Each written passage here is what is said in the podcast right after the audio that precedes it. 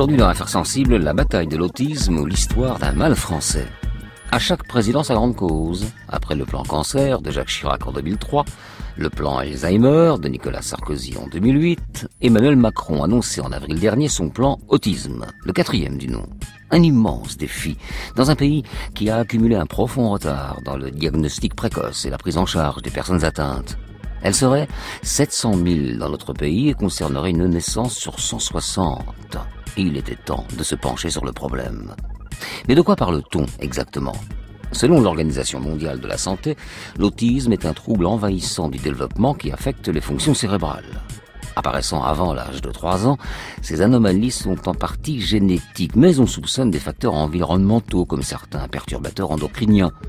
Il existe différentes formes et différents degrés qui se caractérisent par un isolement, une difficulté du langage et dans la relation autrui, ainsi que des comportements stéréotypés et répétitifs.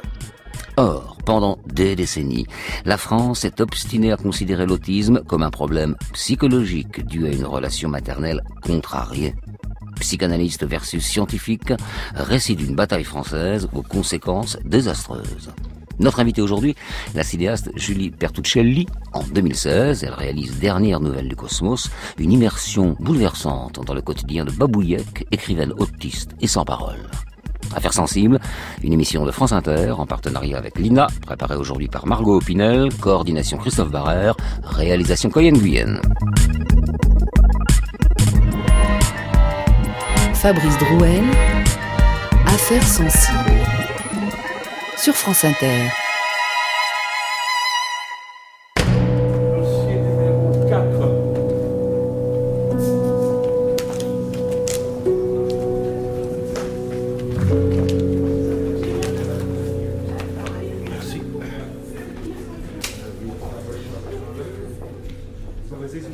Vendredi 10 juillet 2015, palais de justice de Grenoble.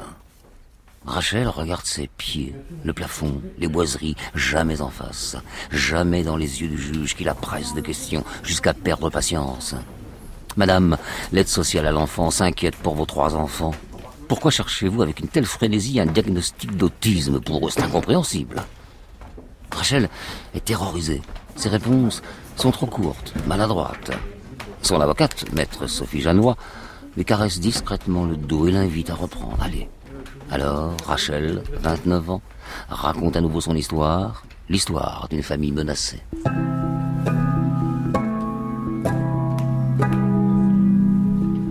Elle commence il y a 9 ans, cette histoire, peu de temps après la naissance de sa première fille, Salomé. Milieu modeste, parents jeunes, enfant désiré. Les jours passent, les mois défilent, mais le bébé ne babille pas, ne répond pas à son prénom, ne regarde pas dans les yeux, ne pointe pas du doigt. Sa mère, Rachel, consulte le médecin généraliste. Salomé n'a pas de problème d'audition d'ailleurs. Elle n'a pas de problème du tout. Ne vous inquiétez pas, lui dit-il. Il faut laisser cet enfant évoluer à son rythme. Pourtant, à la maison, rien ne va. La petite fille ne parle toujours pas, ne dort pas. Et au silence assourdissant, aux nuits sans sommeil, viennent s'ajouter les crises de colère. Alors Rachel consulte d'autres médecins, plusieurs, beaucoup, trop en fait. Même son entourage trouve qu'elle va un peu loin. Enfin, les médecins connaissent leur boulot, non? Salomé a trois ans lorsque son petit frère, Paul, vient au monde. Là encore, les jours passent, les mois défilent, mais lui aussi est différent. Au rendez-vous médicaux pour Salomé s'ajoute alors ceux pour Paul et bientôt pour Jean, le troisième de la fratrie, jugé lui hyperactif. Le couple parental se divise. En 2014, c'est le divorce. Rachel devient mère célibataire de trois enfants. RSA, pension, alloc, à peine de quoi payer les rendez-vous chez le médecin, avec l'espoir d'en trouver un, oui, un qui lui confirme ses craintes. Ses enfants souffrent d'autisme. Maître Sophie Janois, avocate spécialisée en droit des handicaps et qui défend de nombreuses familles concernées, explique dans son livre La cause des autistes, publié cette année, la difficulté d'obtenir un diagnostic fiable en France. Chercher un diagnostic, c'est traverser le désert de Gobi en portant son petit yak à bout de bras, jusqu'à ce que l'on tombe sur une plaine de steppe et qu'il soit possible de planter sa yourte. C'est ce que l'on appelle le nomadisme médical. En France, cette période est suspecte. Le nomadisme médical constitue une faute grave au regard de son devoir de bon parent les professionnels de l'aide sociale à l'enfance, ignorant la problématique de l'autisme et la difficulté pour les familles d'obtenir un diagnostic fiable, vont inventer une théorie fumeuse selon laquelle vous voulez absolument un petit autiste. Ainsi, vous vous prendriez pour un médecin, vous seriez dans la toute-puissance maternelle et hermétique aux propositions d'aide éducative qui vous sont faites, ce qui mettrait Minillac en danger. En 2015, les médecins d'hôpital de jour, dans lequel Rachel est contrainte d'amener ses enfants, faute de structures plus adaptées, délivrent alors une information préoccupante auprès des services sociaux de Grenoble. Et là est le début de l'engrenage. Pour l'aide sociale à l'enfance, Rachel, femme fragile, invente des handicaps à ses enfants et nuit à leur bon développement. Pourtant, le Centre alpin de diagnostic précoce de l'autisme, c'est le nom de l'organisme auquel s'est adressé, a bien identifié chez Paul, âgé aujourd'hui de 6 ans, un trouble envahissant du développement, autrement dit autiste dans le langage courant, et il dispose même d'un auxiliaire de vie. Oui, mais non. Les équipes de psychologues, d'éducateurs et d'assistantes sociales demandent le placement des enfants en foyer d'accueil. Un avis soutenu par divers psychiatres et pédopsychiatres qui, sur ordonnance du juge, ont expertisé l'ensemble de la famille. Selon eux, Salomé, Paul et Jean ne souffrent d'aucun trouble autistique. Le problème, disent-ils, est plutôt à chercher du côté de la mère, qui veut attirer l'attention et se sentir exister. Cela même a un nom, le syndrome de Winkhausen par procuration. Et la voilà aujourd'hui, 10 juillet 2015, sur le banc des accusés.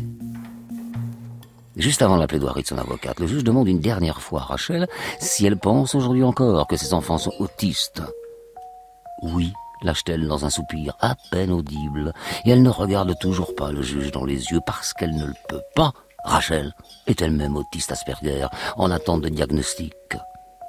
Alors la sentence est immédiate. Le tribunal de Grenoble lui retire la garde de ses enfants, placés en foyer. Dès le lendemain, différentes associations de parents d'autistes relaient la décision judiciaire sur les réseaux sociaux, provoquant une très forte mobilisation. Sur le modèle Je suis Charlie, de nombreuses photos de profil sont remplacées par un slogan en noir et blanc Nous sommes Rachel. Les témoignages s'accumulent, et cette affaire, semble-t-il, n'est pas un cas isolé. Médias locaux, nationaux prennent le relais, comme ici sur France Inter, le 10 août 2015, au lendemain du placement effectif des enfants. Y a-t-il des placements abusifs d'enfants autistes par la justice et par l'aide sociale à l'enfance qui saisit cette justice? Plus d'une centaine d'associations qui s'occupent de cette maladie l'affirment en tout cas. Pas plus tard que ce matin, dans l'Isère, une mère de trois enfants, dont l'un est atteint de cette maladie et les deux autres en cours de diagnostic, a été séparée de Paul Ferrier. C'est souvent le même schéma. Une mère seule doit faire face à un, voire plusieurs de ses enfants perturbés, agités, différents. C'est comme ça que commence la bataille de ces mères pour faire diagnostiquer leur enfant comme autiste, ou du moins comme ayant des troubles envahissants du développement. Et c'est au cours de ce parcours que l'aide sociale à l'enfance est saisie Danielle Langlois, vice-présidente de l'association Autisme France. En France, euh, il y a toujours une lecture psychanalytique de l'autisme quand des femmes seules essayent d'obtenir un diagnostic d'autisme pour leurs enfants. On dit que ce sont des malades qui veulent absolument que leurs enfants soient euh, dans le champ du handicap, qu'elles sont dangereuses pour leurs enfants et que donc euh, il est absolument indispensable de leur enlever leurs enfants et de les placer en foyer. Alors que le combat des associations s'intensifie, ouverture d'une cagnotte pour soutenir financièrement Rachel, publication de lettres ouvertes dans la presse, organisation de happening, Maître Sophie Janois remue ciel et terre pour obtenir enfin un rendez-vous auprès d'un centre ressources autisme, structure publique dédiée. Pour le commun des mortels, cela peut prendre plus d'un an.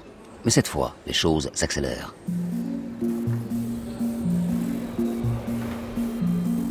Deux mois plus tard, le 2 septembre 2015, le diagnostic est formel. Trouble du spectre de l'autisme pour Paul, le cadet. Trouble du déficit de l'attention avec hyperactivité pour le Benjamin. Et syndrome d'Asperger pour l'aîné Salomé ainsi que pour Rachel. Cela n'empêche pas d'être une bonne mère, mais cela explique son mode de communication spécifique. Plus encore, ce nouveau rapport médical prouve qu'elle n'avait pas inventé l'autisme de ses enfants. Non, Soulagée, son avocate peut se présenter sereine devant la cour d'appel. Oui, enfin, pas si simple, rétorque Frédéric Pussat, élu du conseil départemental, chargé du dossier. On est sur des contextes multifactoriels dans cette situation. Euh, nous n'allons pas placer des enfants parce qu'ils sont autistes. Euh, c'est certainement pas la façon d'agir euh, du personnel du conseil départemental au niveau de l'aide sociale à l'enfance et certainement pas la réaction que peuvent avoir les juges. Voilà. Alors après, on peut pas tout exprimer dans une situation parce qu'il y a effectivement une enquête, il y a des choses qui sont du domaine du secret professionnel et puis il y a surtout trois petits bouts et, et, nous ne devons pas à un moment donné exposer des choses qui, qui les concernent eux et qui concernent leur famille. L'affaire est si complexe en réalité qu'elle est toujours en cours. Mais depuis trois ans, la justice n'a pas varié dans sa lecture du dossier. Et en juillet 2017, le placement des enfants de Rachel est reconduit pour un an. Mais enfin pourquoi? Puisqu'autisme il y a, eh bien Rachel serait une mère fragile, ni équilibrée, ni équilibrante. Je cite, bien sûr, une mère qui a coupé ses enfants de leur père sur fond d'accusations de violence, classée depuis sans suite. Danielle Langlois, présidente d'Autisme France, elle ne décolère pas. Elle dénonce sans relâche une erreur judiciaire, un acharnement, l'incompréhension, voire la perversité des services sociaux et des juges. Des mots forts qui témoignent de la passion entourant ce dossier bientôt érigé en emblème. Alors, et précisément, de quoi l'affaire Rachel est-elle le nom?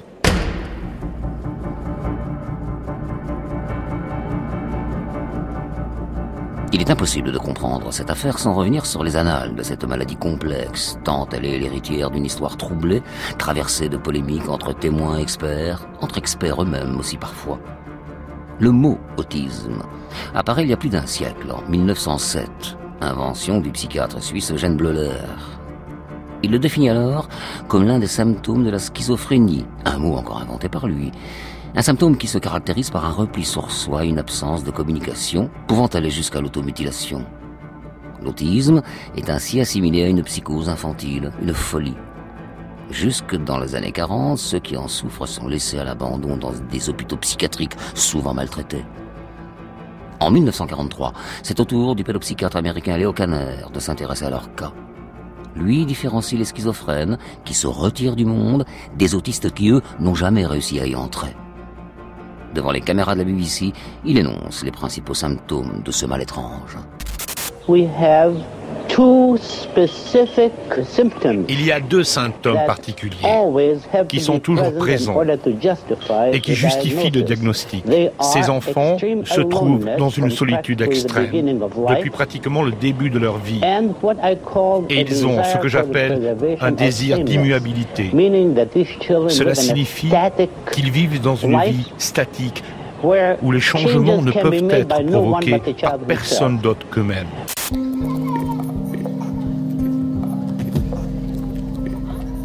Léo Caner va plus loin. Il découvre que certains de ses enfants sont en réalité dotés d'une véritable intelligence, parfois d'un vocabulaire étonnant. D'autres sont surdoués en calcul mental et tous ont une incroyable mémoire. Sa conclusion est d'autant plus audacieuse. Ces enfants, écrit-il, sont venus au monde avec une incapacité biologique à développer des contacts affectifs. Caner introduit ainsi pour la première fois l'idée d'une origine neurologique de l'autisme et non psychique. Un an plus tard, en 44, le psychiatre autrichien Hans Asperger se passionne lui aussi pour ces génies enfermés en eux-mêmes. Des cas particuliers qu'il appelle ses petits professeurs et à qui il donne finalement son patronyme, les autistes Asperger, un autisme dit de haut niveau qui se traduit par une grande curiosité mais avec une réelle difficulté d'adaptation à la vie sociale. Vingt ans plus tard, en 1967, un livre, ou plutôt un essai, va émouvoir le monde entier. La forteresse vide du psychanalyste Bruno Bettelheim. C'est l'histoire de Laurie, Marcia et Joey, trois enfants autistes, figés dans leur mutisme et leur monde fantasmatique, tenus pour incurables.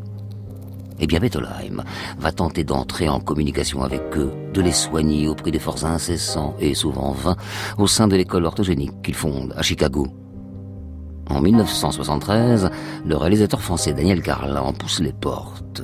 Dans un autre regard sur la folie, documentaire de 4 heures produit par le RTF, le docteur Bettelheim explique sa démarche. Et une des choses qui marque le plus nos enfants, très vite, c'est qu'ils ont le sentiment que nous leur donnons tout le temps qu'il leur faut pour se recréer avec notre aide. Comme l'a dit Freud, le psychanalyste, c'est une sage-femme. Il ne peut pas créer l'enfant, il peut seulement l'aider à venir au monde, faciliter le processus de naissance et vérifier que rien ne se passe mal dans ce processus. Bien, nous ne sommes pas des sages-femmes parce que le processus de naissance est terminé et que quelque chose s'est déjà mal passé, très mal passé. Mais nous pouvons devenir des sages-femmes pour nos malades. en leur rendant clair qu'ils doivent maintenant se recréer eux-mêmes avec notre aide. Nous sommes patients, nous savons à quel point c'est difficile, mais ça doit être leur création, ça ne peut pas être la nôtre.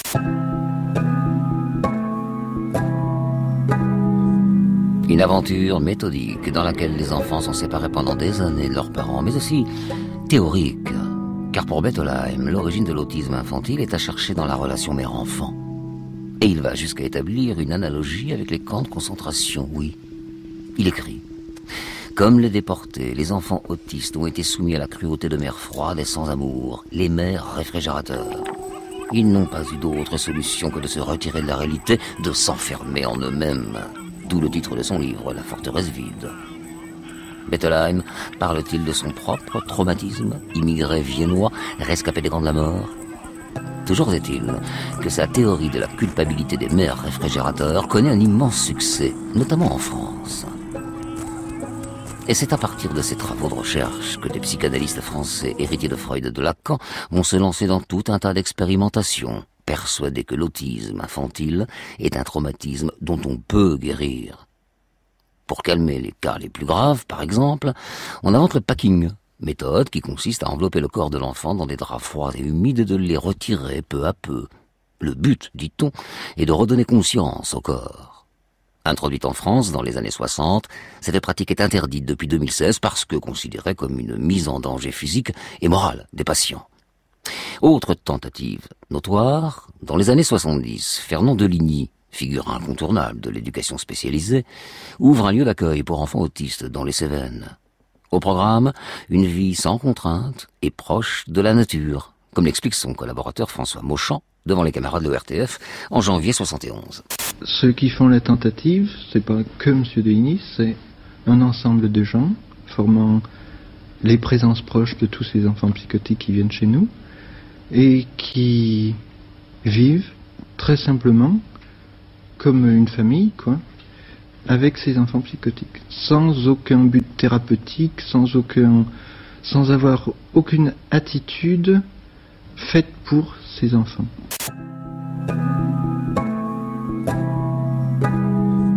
Mais pour ces enfants, eux aussi séparés de leurs parents, la vie au grand air n'apportera aucun résultat. La plupart d'entre eux ne parviendront jamais à parler. Leur intelligence restera un diamant caché. Privés de langage, ils seront condamnés à la colère et à l'agressivité pour se faire comprendre et au neuroleptique pour se calmer. Mère coupable, psychose infantile, traumatisme, la théorie de Bettelheim a 50 ans et l'affaire Rachel semble en constituer sa digne héritière. Depuis des décennies, pourtant, nombre de chercheurs et de psychiatres du monde entier ont établi et reconnu l'origine biologique de l'autisme, parents indignes ou pas. Alors, pourquoi la France a-t-elle tant de mal à l'admettre Day after day, alone on a hill, the man with the foolish grin is keeping perfectly still. But nobody wants to know him. They can see that he's just a fool. And he never gives an answer, but the fool on the hill sees the sun going down. And the eyes in his head see the world spinning round. Well, on the way, head in a cloud, the man of a thousand voices talking perfectly loud. But nobody ever hears him or the sound he appears to make. And he never seems to notice what the fool on the hill sees the sun going down. And the eyes in his head see the world spinning round.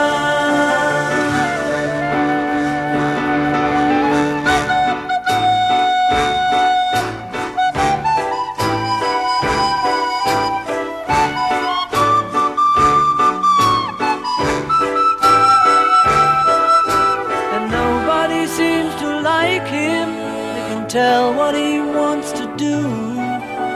And he never shows his feelings, but the fool on the hill sees the sun going down, and the eyes in his head see the world spinning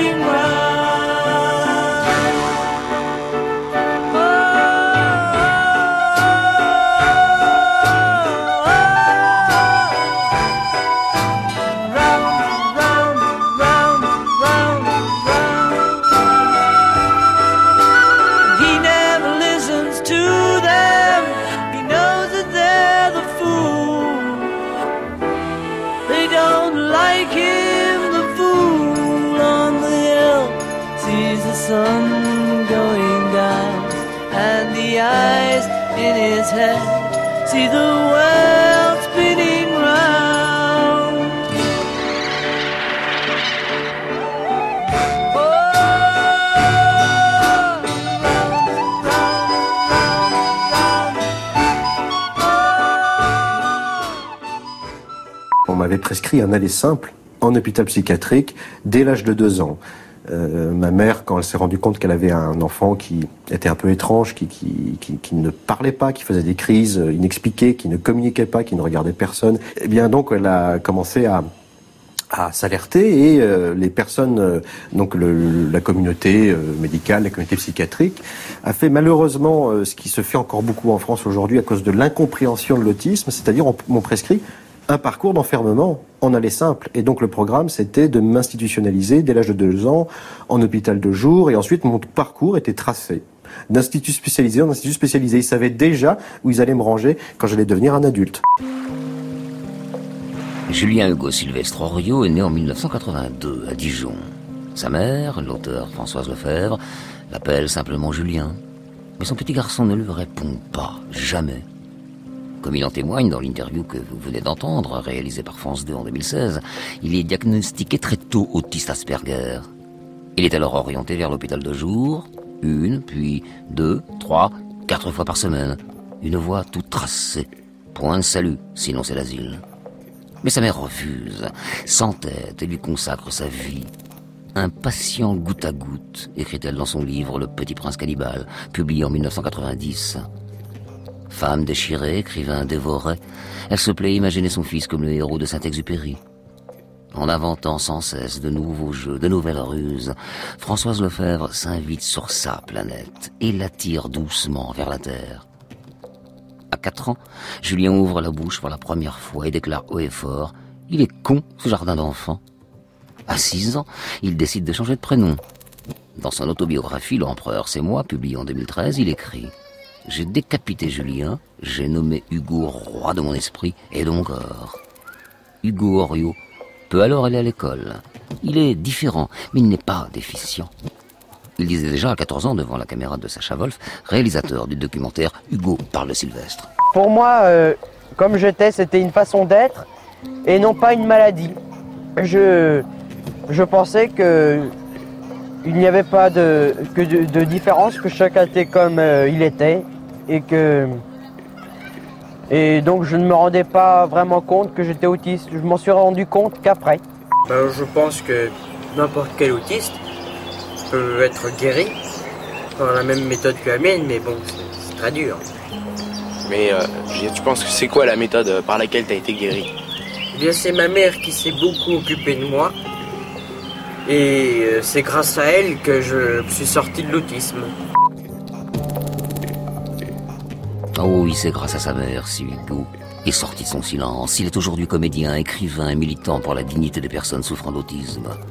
Une mère visionnaire, car lorsqu'elle décide de sortir son fils des institutions psychiatriques, la France ignore presque tout des nouvelles méthodes développées aux États-Unis depuis plus de 20 ans des méthodes d'apprentissage et de rééducation dites comportementalistes qui s'opposent à la vision psychanalytique dominante. Cette dernière estime que si un enfant ne parle pas, c'est qu'il ne veut pas parler. Souvenez-vous, les mères, réfrigérateurs, la psychose infantile, le traumatisme originel. À l'inverse, pour Eric Schopler, psychologue américain et fondateur du programme comportementaliste Teach, si un enfant ne parle pas, c'est qu'il n'en a pas les moyens. Alors, eh bien, il faut les lui apprendre.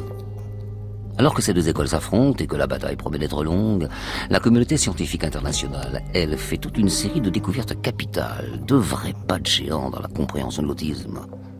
À partir des années 80 d'ailleurs, on ne parle plus de l'autisme en général, mais on distingue plusieurs catégories. Celle des enfants mutiques et violents, celle des petits génies surdoués, celle enfin des enfants qui parlent tout en adoptant des attitudes énigmatiques. Mais les scientifiques découvrent aussi qu'ils ont tous un point commun, et c'est la première bombe dans le champ psychanalytique. Léger espoir de traitement pour les 20 000 enfants autistes français. Il s'agit d'un nouveau médicament qui a été testé aux États-Unis.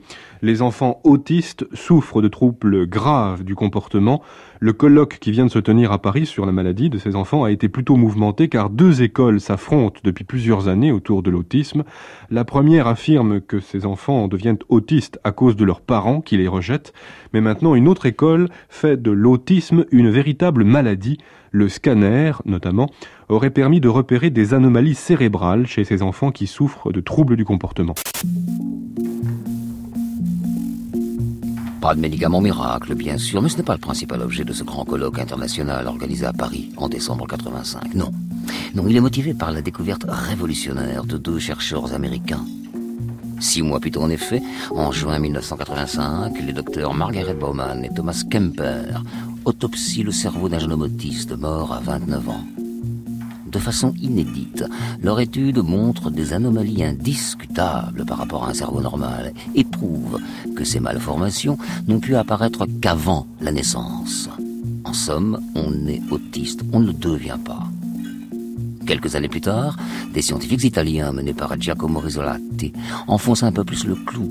Ils découvrent que chez l'humain, lorsqu'on voit quelqu'un rire ou pleurer, cela active dans notre cerveau les mêmes neurones que si nous-mêmes rions ou pleurions. Cela s'appelle d'ailleurs les neurones miroirs, un mécanisme automatique qui ne passe pas par la pensée. Ces recherches montrent que chez les personnes souffrant d'autisme, ces neurones miroirs sont beaucoup moins actifs, ce qui explique qu'ils ont de la peine à lire l'expression des visages et les émotions qui s'y reflètent. Le consensus scientifique semble alors établi.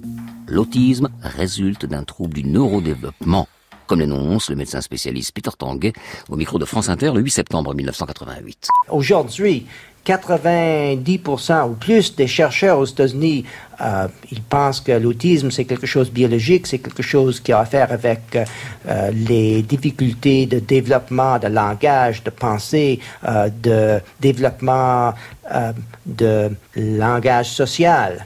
Vous voulez dire donc qu'il n'y a pas place du tout pour des psychanalyses, et etc. Je ne connais pas une seule personne maintenant aux universités, aux grandes universités, au moins aux États-Unis, un, un pédopsychiatrie qui pense ça aujourd'hui. C'est passé maintenant. C'est passé complètement.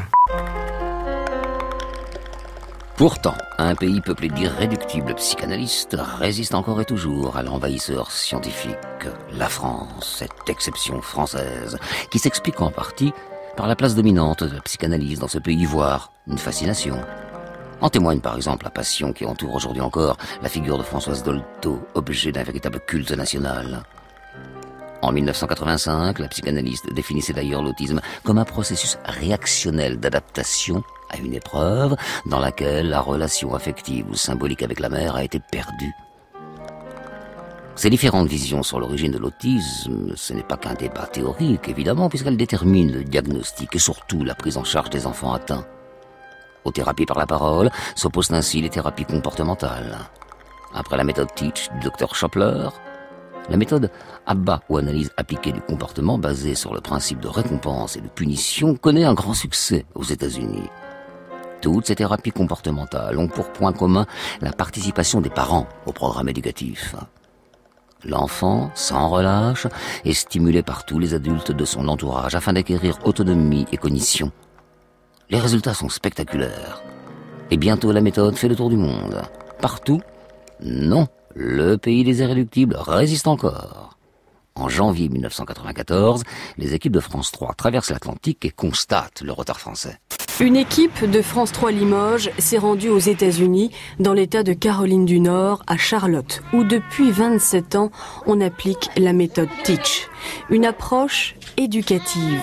Chaque enfant a son programme. Il apprend les gestes du quotidien. Des exercices lui sont adaptés. Résultat, la majorité des autistes ont acquis le peu d'autonomie nécessaire à une intégration sociale. En Caroline du Nord, ils ne sont plus dans les hôpitaux psychiatriques. En France, c'est loin d'être le cas, ce qui révolte de nombreux parents. Il faudrait que les pouvoirs publics se rendent compte que les enfants autistes n'ont pas leur place dans ces hôpitaux psychiatriques et il faudrait en urgence, si je puis dire, créer des structures qui pourraient accueillir ce handicap euh, tellement différent des autres. 20 ans plus tard, où en sommes-nous? Aussi étonnant soit-il, le débat est toujours d'actualité. En 2011, par exemple, le documentaire Le Mur, réalisé par Sophie Robert, qui s'attaque à l'approche psychanalytique française, engendre une très forte polémique. Trois psychanalystes apparaissant dans le film vont jusqu'à intenter un procès, obtenant temporairement l'interdiction du film.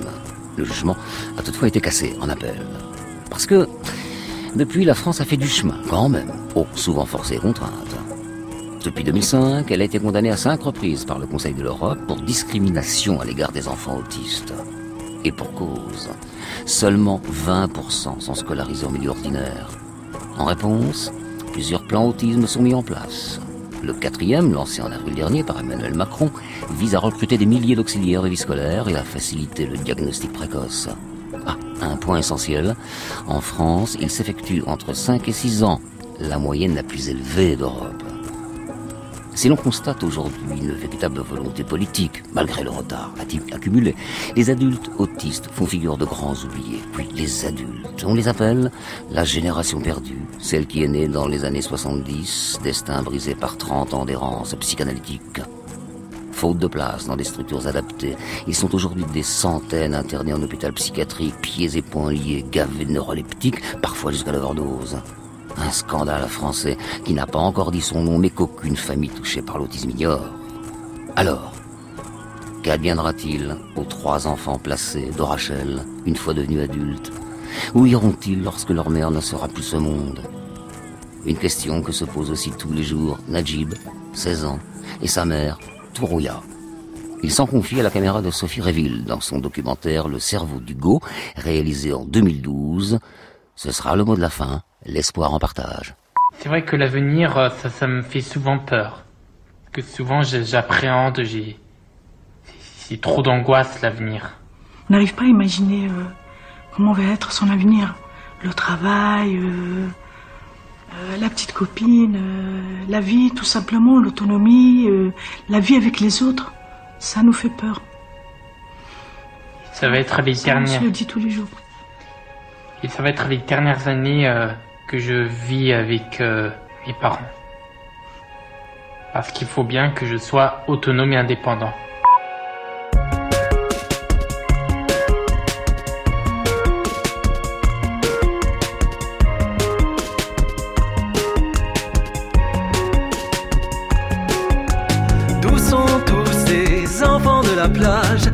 Lianes agiles, brassant le sable, d'où sortent ces grappes enfiévrées casseur d'écume, souffle lié. Là de sa grippe et les autres en cercle, compte les points, les serre de près. La mort, le sable, le cercle éclate et ils repartent le poing levé.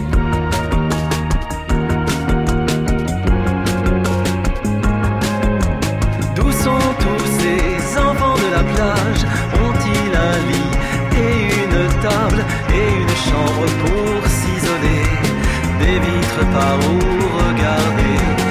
Ils ont les yeux teintés de l'encre vive de ce que l'enfance va lâcher. Où sortent ces briseurs d'écume, mordant le sable et qui repartent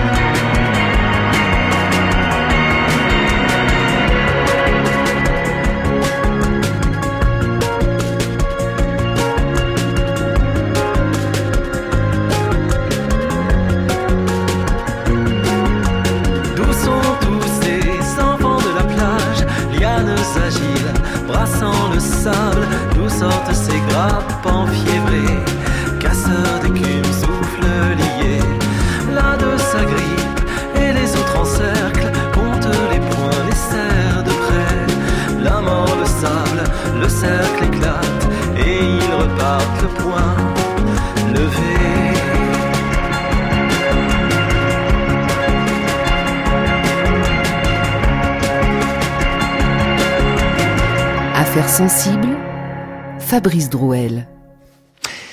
Affaire sensible sur France Inter aujourd'hui, l'autisme, une affaire très sensible en France, on vient de le voir avec euh, les récits, on va aller plus loin avec notre invitée Julie Bertuccelli, bonjour. Bonjour. En 2016, vous êtes documentariste, en 2016, vous avez réalisé Dernière nouvelle du cosmos, Joli titre pour une immersion bouleversante dans le quotidien de Babouillec, mhm. écrivaine, moi je dis écrivaine, voilà, hein, écrivaine autiste. Autrice aussi, autrice on peut dire.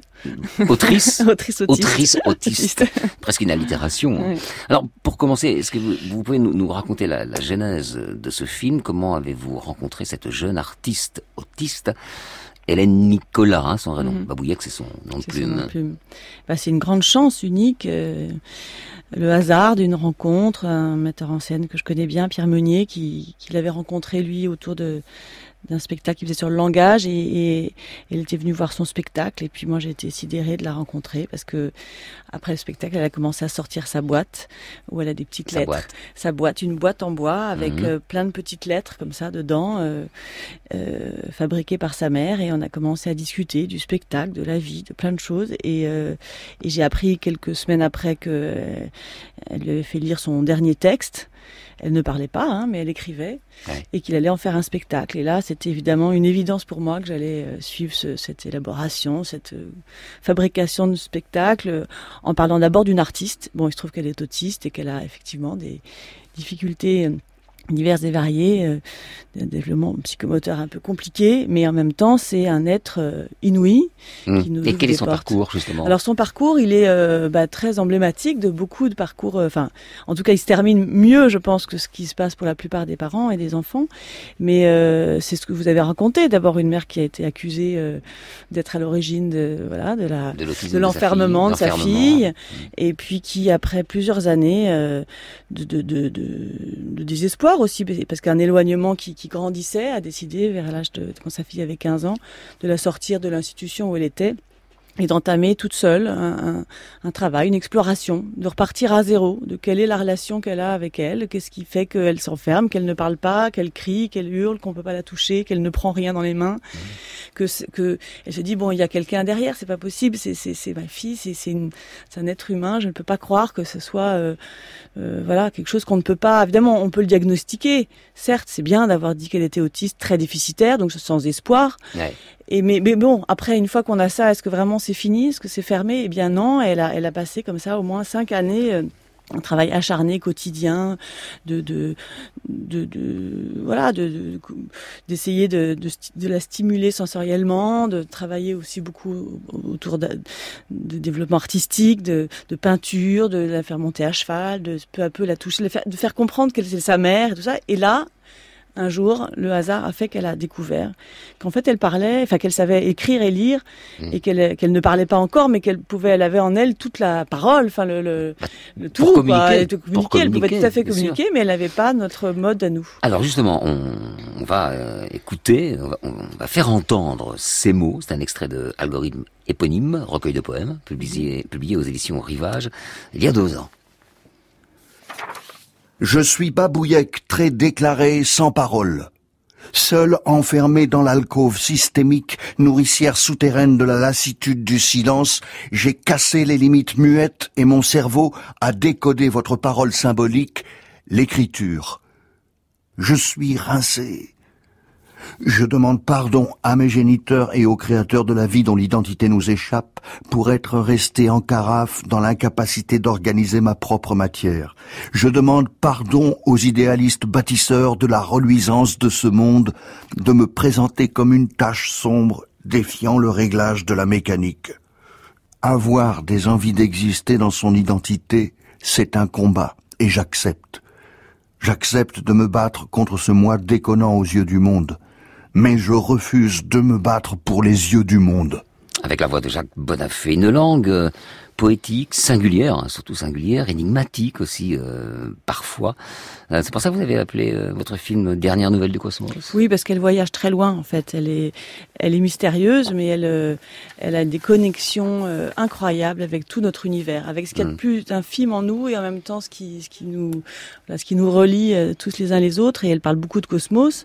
Elle, elle, a, elle a un mystère évidemment intrinsèque très profond, mais, mais elle parle de nous. Hein. Elle est totalement concrète. Elle, a, elle est dans, elle est dans sa bulle. Elle a sa manière à elle de voir le monde. Pour moi, l'autisme n'est absolument pas une maladie, évidemment. C'est certes un handicap, mais c'est surtout une autre manière de de, de, percevoir le monde. C'est quelque chose qui d'ailleurs nous apporte énormément. Je la remercie d'être ben qu'elle est. Parce que si la, si la, bulle nous ah amène au cosmos, c'est quand même formidable. C'est tout, c'est tout l'enfermement. Parce qu'elle elle, devient nous. Enfin, nous sommes elle, oui, le cosmos. Et puis elle nous ouvre des voies, mmh. parce qu'en fait, elle n'est pas, elle ne s'est pas enfermée dans nos, dans nos restrictions euh, sociétales, de voilà, nos, nos nécessités pour vivre ensemble, d'être euh, mmh. limitée. Euh, de, elle a une liberté totale. Donc elle a explosé toutes nos limites. Elle n'est plus dans aucun cadre. Et euh, puisqu'elle a eu des difficultés effectivement à, à, développer euh, sensoriellement son rapport au monde, elle n'arrive pas du tout comme nous. Elle n'a pas eu un développement d'ailleurs enfant, de prendre les choses, de les sentir d'abord, de les prendre dans la bouche, d'avoir un, rapport sensoriel au monde. Elle l'a développé autrement dans son cerveau, qui s'est extrêmement développé du coup, et, et qui qui est d'une intelligence, d'une mémoire, comme vous disiez beaucoup, une mémoire exceptionnelle. Elle a en plus même, je pense, des, enfin, a des, je sais pas, je le pense, je sais qu'elle a des dons euh, presque télépathiques incroyables. Elle le dit elle-même. Et elle, euh, et du coup, elle, nous ouvre par sa poésie, par, parce qu'elle est une grande artiste. Euh, voilà, par ses mots qu'elle choisit avec un vocabulaire exceptionnel, incroyable, toujours précis et en même temps métaphorique, très fort. Elle nous parle de nous, de notre rapport au monde, d'elle. Évidemment, dans ses livres, elle se raconte, mais aussi dans le dernier qu'elle a écrit Rouge de soie, qui est aussi euh, écrit aux éditions Rivage, qui est magnifique.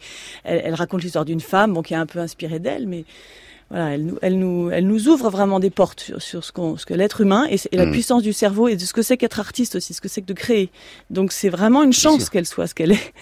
Alors, on pense toujours évidemment, quand on parle de l'autisme, au quotidien des, des parents euh, d'enfants autistes. On va en savoir un peu plus avec le reportage euh, d'Annelle Verzou, ici présente, et je vous la présente. Bonjour. Notre reporter. Bonjour. Annelle. Donc, vous avez passé une journée avec Noah et ses parents. Alors, Noah est un enfant de 8 ans. Et donc il est autiste.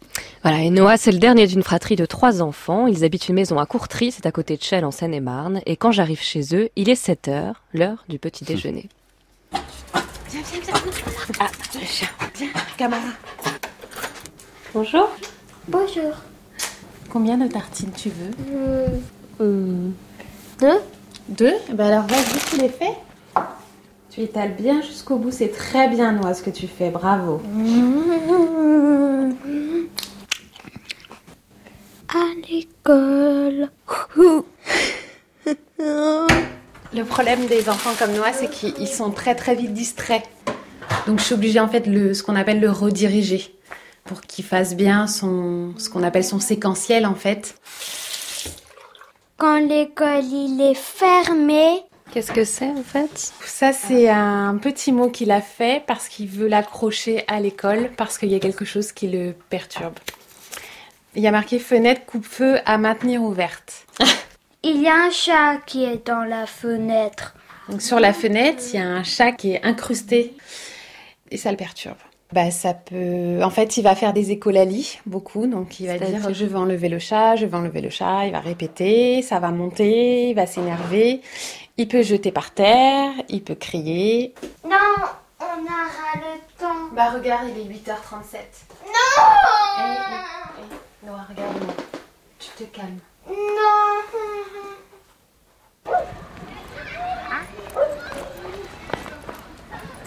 Annelle. Presque 9 heures. Faut y aller, là, oui. Faut aller à l'école. Presque 9 heures. Noah et sa mère Virginie vont à l'école à 5 minutes à pied. Ouais. L'angoisse maintenant de savoir comment ça va se passer. Alors. S'il a un trouble du comportement, euh, l'école, euh, voilà, c'est compliqué. Ils pourront pas forcément gérer, donc, euh, donc il rentre en même temps que son accompagnante. Donc tous les matins, vous attendez Emmanuel, l'accompagnante, ici devant, devant la grille. C'est ça. Est-ce que tu veux faire pierre feuille ciseaux? Oui, pierre feuille ciseaux. Ah, ça y est, c'est toi qui m'as coupé. Crac, crac. Et pendant que Noah est à l'école, Virginie prépare le repas du midi. Virginie, elle a dû arrêter de travailler pour s'occuper de son fils faisiez quoi comme métier auparavant? J'étais assistante de direction. Ça vous manque ou pas? Euh, Oui, ça me manque. le travail me manque, bien sûr. Mais euh, aujourd'hui, enfin, c'est impossible.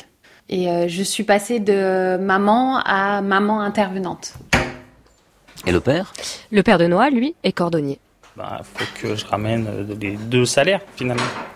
Aujourd'hui, je commence à 7h, 8h le matin jusqu'à à peu près 19, 20h le soir. Sachant que je travaille 6 jours sur 7. C'est ce qui nous paye la prise en charge de notre enfant. Je dirais qu'on a à peu près 1000 euros mensuels de prise en charge à nos frais moyens. 1000 euros tout de même, hein. le couple a dû vendre d'ailleurs euh, sa première maison pour pouvoir assurer la prise en charge de Noah. À midi, Virginie va chercher Noah à l'école. Devant la grille, elle attend qu'il sorte avec son accompagnante. Voilà, là vous avez entendu le cri, c'est Noah, parce qu'il y a un enfant qui pleure. Allez, ça a été Bonjour. Oui, ça a été. Qu'est-ce que vous avez fait du coup ce matin euh, à l'école On a fait euh, des maths, des mathématiques, c'est-à-dire du calcul mental. Noah, pour lui, c'est plus facile de l'écrire. Après, on est sorti en récré. Quand on est revenu. À la récréation, il joue avec les autres Il y a certains enfants de sa classe qui connaissent Noah depuis quelque temps. Et en tout cas, qui lui tiennent la main déjà pour sortir. Et après, il y a un enfant qui m'a dit euh, Est-ce que Noah peut jouer à et là, j'ai pas retenu le nom, donc c'est un jeu d'enfant. Euh, j'ai dit, écoute, je sais pas, tu lui poses la question. Mais comme Noah a été très absorbé par son gâteau, hein, il n'a pas répondu ou il n'a pas compris la, la, la, réponse. Donc, à un moment donné, le petit garçon est parti et Noah a joué tout seul. Il peut y avoir des échanges, des interactions avec d'autres enfants, mais c'est quand même pas euh, l'enfant moteur qui va proposer quelque chose euh, aux autres. On a la voiture. On a la voiture. Anaël va monter devant. Ah oui, je vais devant. Ça va Hop là. On déjeune rapidement et à 13h, un taxi conventionné les attend devant la porte. Oui, deux fois par semaine, hein, Noah et Virginie vont à la Futuro School. C'est une école spécialisée, publique, qui accueille 12 jeunes autistes. Pour y aller de Shell, là où ils habitent, faut compter 45 minutes à l'aller, plus d'une heure hein, au retour et parfois en chemin, eh bien, Noah fait, fait des crises. Julie Bertuccelli. Noah? Noah voilà. Mais regarde un peu, regarde. Qu'est-ce que tu veux gagner? Un gâteau. Un gâteau? Voilà, Virginie, Noah est à, à la Futuro School. Ça y est. Qu'est-ce que vous allez faire pendant ce temps-là? Vous le récupérez à quelle heure? Alors, je le récupère à 16h et en attendant, je vais travailler à l'association puisque je suis bénévole à l'association Vaincre l'autisme et je vais m'occuper du pôle parent. Et après 16h, vous le récupérez Tout à fait. On part en taxi, on rentre à la maison. On va faire les devoirs, on va regarder un petit peu, et puis après le quotidien, le dîner. Voilà, tout à fait. On va Ranel. Au revoir Noah. On va aller le, le congrès de l'autisme. C'est bientôt le congrès de l'autisme, mais c'est pour l'écran, chérie. c'est bien Noah, tu fais la pub. Yes. Ranel, c'est difficile à prononcer, hein. Un petit Ranel Verso. Julie Bertolucci, euh, pressé que j'étais d'entendre votre euh, réaction, vous ai interpellé tout à l'heure, c'était un peu trop tôt. Alors, qu'est-ce que ça vous inspire, ce que vous avez entendu? Oui, c'est non, c'est très bien. C'est surtout que ce qui est important, c'est que la mère soit justement très impliquée. Et c'est ce que ce que moi j'ai vécu, euh, voilà, et que j'ai vu avec avec Véronique Truffet, la mère de Babouillec, qui, parce qu'il y a cette confiance, cette, cette, ce, ce, temps passé euh, quotidien et cette connaissance très intime et très intuitive, c'est grâce à ça que, que les progrès se naissent et que et qu'elle découvre des choses qu'elle comprend et qu'elle prend ce temps. Et il n'y a aucune institution qui peut faire ça parce qu'il n'y a jamais une personne qui a un référent unique et qui, qui sur la durée euh, peut faire ce travail euh, qui fait que bon, Babouillette est, Babouillette est exceptionnelle, elle est une, une artiste incroyable avec humour, avec un avec une, une, poésie géniale, mais je suis sûre qu'il y en a plein d'autres. Enfin, c'est ça d'ailleurs qui me bouleverse quand j'ai écouté toute votre émission et tout ce que vous avez dit avant, c'est que c'est d'une injustice terrible. Enfin, moi, j'étais au bord des larmes de savoir qu'il y a plein d'autistes qui, qui sont comme Babouyek et qui sont juste encore enfermés mmh. et qu'on n'a pas pris le temps, on n'a pas, on n'a pas encore compris, on n'a pas encore trouvé les moyens. C'est vrai que les, les, recherches sont quand même, on est au tout début des découvertes neurologiques aussi, donc on, on ne sait pas encore comment, si vraiment on peut guérir de ça. On peut surtout faire avec et les aider à à communiquer avec nous et nous apporter l'univers incroyable qu'ils ont et qui sont le, une puissance géniale de notre cerveau. On, on est tellement loin, nous, de d'avoir cette, cette ouverture. Donc je voilà, je suis c'est très bien, c'est très important d'aller à l'école, c'est bon, on fait on fait des progrès quand même d'accueil et c'est vrai que vous disiez pour les adultes, c'est une catastrophe en France. La, la génération sacrifiée surtout, ah oui, c'est les années 70. Mais, mais, même déjà là, Hélène, elle a 30 ans, il euh, n'y a aucun lieu qui, qui, qui peut les accueillir. Puisque vous nous parliez de Véronique, hein, la mère de Babouillac, on va entendre sa voix, Mhm. un extrait de votre documentaire. Je n'avais pas de fille, quoi. Je vivais à côté de quelqu'un qui n'existait pas pour moi, ni pour personne, puisqu'elle ne pouvait rien exprimer. Et donc, on a, nous, fait cette recherche, toutes les deux, savoir euh, où, enfin, qui on était l'une pour l'autre, d'abord. Qu'est-ce qui fait qu'Hélène ne me reconnaissait pas? En fait, ça fait partie des problématiques des personnes avec autisme. Ils sont tellement différents dans leur lien à l'environnement qu'ils ne reconnaissent pas l'autre. Au bout d'un certain temps, il a fallu du temps, on a commencé à se reconnaître et à s'apprivoiser quelque part parce qu'il faut une confiance. C'est un, une livraison du soi qui est tellement profond, ce que j'expliquais tout à l'heure. C'est tellement profond, il faut tellement aller chercher les choses tellement loin pour les dépasser qu'il faut une énorme confiance en soi déjà et puis en l'autre. Hélène, a, bon, maintenant on peut s'en rendre compte, elle a des grosses capacités intellectuelles, une identité intellectuelle très aboutie, mais corporellement elle n'a pas de moyens pour l'exprimer. En fait, euh, elle l'exprime pour nous parce qu'on avait, nous, un besoin de l'entendre, de savoir qui était Hélène dans son identité. Mais Hélène sait qui elle est. Donc elle n'a pas ce besoin de l'exprimer. Est-ce que l'autisme fait partie de ces maladies qu'on nomme parfois, de façon pas forcément juste d'ailleurs, la maladie de l'entourage?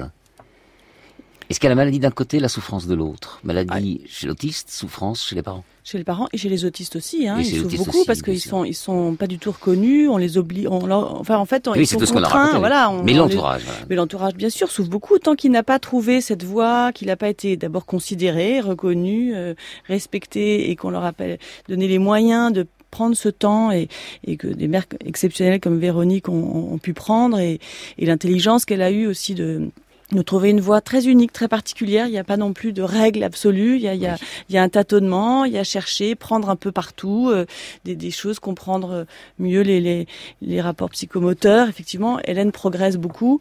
Donc oui, la souffrance, elle est là et, et régulièrement, euh, faut pas oublier que c'est pas non plus facile. Elle a souvent des moments euh, de crise, c'est pas, pas le bon mot, mais c'est des moments où, où l'expression, euh, tout, tout, c'est c'est dur de, c'est dur de de- d'être obligé de s'exprimer, d'être confronté à des des situations ou à des le regard des autres mais aussi euh, bon des choses très intimes qui la regardent qui sont des rapports aussi familiaux quotidiens.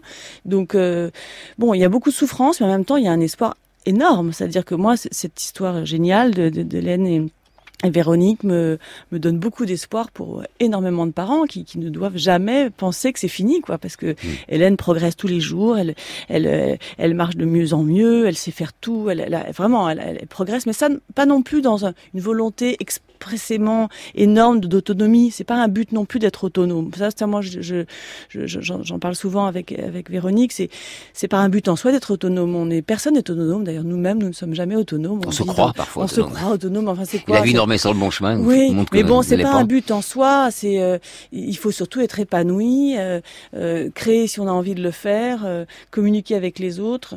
Et donc, euh, voilà, ce chemin, il est possible.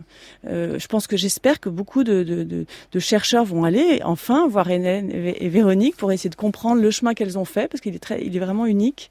Et voilà, c'est, c'est, un plaisir de, de la lire, de, de passer du temps avec elle, de, de voir tout ce qu'elle a encore à nous, à nous offrir. Merci en tout cas, Julie euh, Merci à vous. Bertuccelli, pour votre euh, témoignage. Je rappelle le titre de votre documentaire Dernière nouvelle du cosmos. C'est Et un... lisez ses livres. Hein, Et aussi. on va lire ses livres. Alors, Exactement. Donc, on, Donc, l'algorithme éponyme et Ouais. rouge de soie Et puis, qui sont sortis voilà, chez Rivage. Pour tous les auditeurs, parfois, quand Mm. on cite pas un livre, on les retrouve sur le site. C'est important. Merci. Mm, merci. infiniment. Merci. Au revoir. C'était Affaires sensibles aujourd'hui, l'autisme, une émission que vous pouvez réécouter en podcast sur franceinter.fr. Rendez-vous également sur la page Facebook d'Affaires sensibles et merci à Michel Béziquian qui était à la technique aujourd'hui.